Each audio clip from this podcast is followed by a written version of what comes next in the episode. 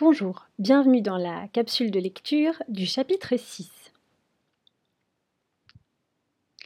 Quand ils sentirent les machines changer de rythme et le bateau frémir légèrement, ils comprirent. Le port devait être en vue. Leurs oreilles les renseignaient. Le capitaine hurlait ses ordres. Il fallut encore qu'une bonne heure se passe avant que le bateau soit à quai. Attendons encore. Longtemps? Un peu, c'est plus sûr. Les premières minutes, ils vont guetter comme des sentinelles en temps de guerre. Ils attendirent. Comme tu vois, le chapitre 6 est assez court. Tu peux donc déjà lire une partie du chapitre 7. Pour ça, tu peux aller voir la prochaine capsule.